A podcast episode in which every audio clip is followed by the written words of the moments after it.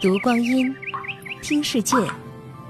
二零一七声音日历，十二月一日，农历十月十四。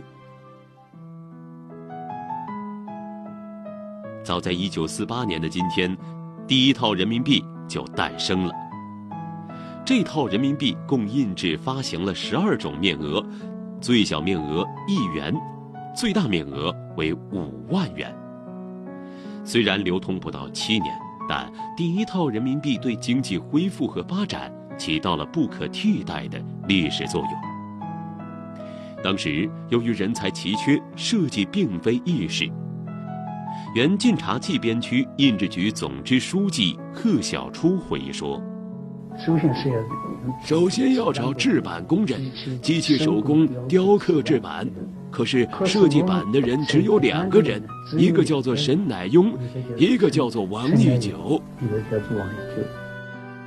最初的设计中，票面上印有毛泽东头像，但送审时被毛泽东婉言谢绝，于是图案改成了农耕、纺织、工厂等解放区生产建设的图景。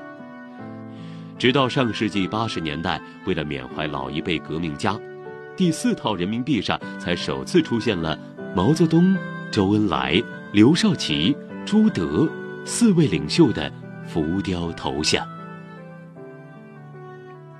二零一七声音日历。